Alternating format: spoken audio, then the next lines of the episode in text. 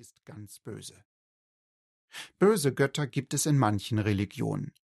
Bezüglich des Volksglaubens täten wir gut daran, uns das Verhältnis zwischen dem Gotte und dem Teufel fast genauso vorzustellen wie das Verhältnis etwa zwischen Zeus und einem der weniger mächtigen Untergötter.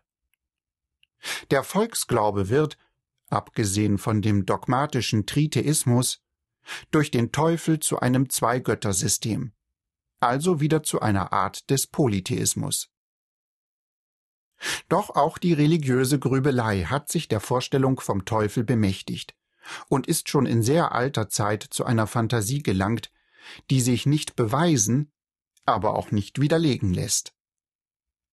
In der Zentreligion der Parsen standen sich Ormuzd und Ariman als zwei gleichberechtigte und gleich starke Prinzipe oder Götter gegenüber.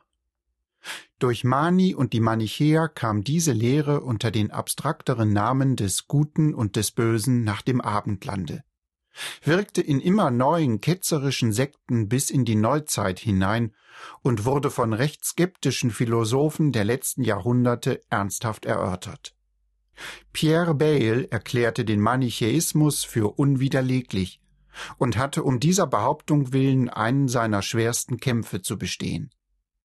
Und noch John Stuart Mill spielte mit der Annahme eines guten und eines bösen Prinzips.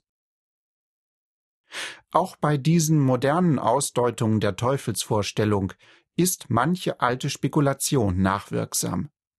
Die eigentlich mystische Träumerei, dass der Teufel oder das böse Prinzip in der Materie stecke, während Gott ein reiner Geist sei eigentlich die äußerste Konsequenz des Dualismus, den Descartes erst begründet haben soll, der aber im Grunde schon in dem naiven Realismus, der Philosophie des dummen Kerls und darum in der Gemeinsprache enthalten ist.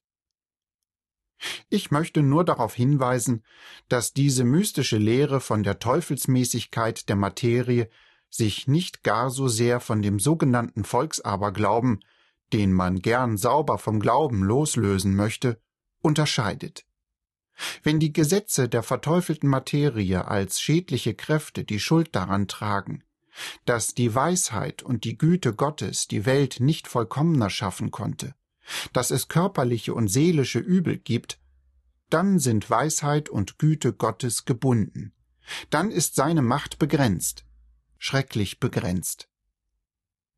Diesen Schluss ohne just den Teufel immer zu bemühen, haben Hume, Plattner und Mill gezogen. Diesen Schluss hätte man ehrlicherweise unmittelbar gleich aus der Theodizee von Leibniz ziehen müssen.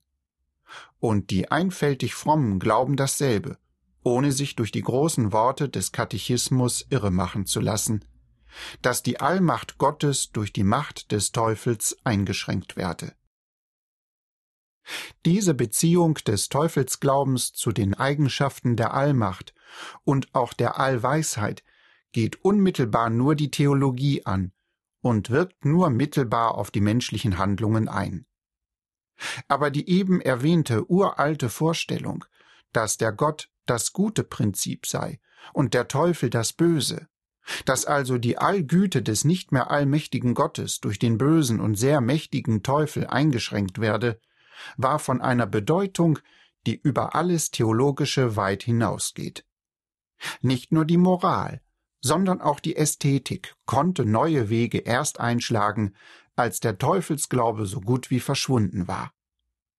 Als nämlich dieser Glaube noch in seiner Blüte stand, im Mittelalter, war der Fromme gut, der Gottlose böse. Der Fromme folgte den Geboten Gottes und endete im Himmel.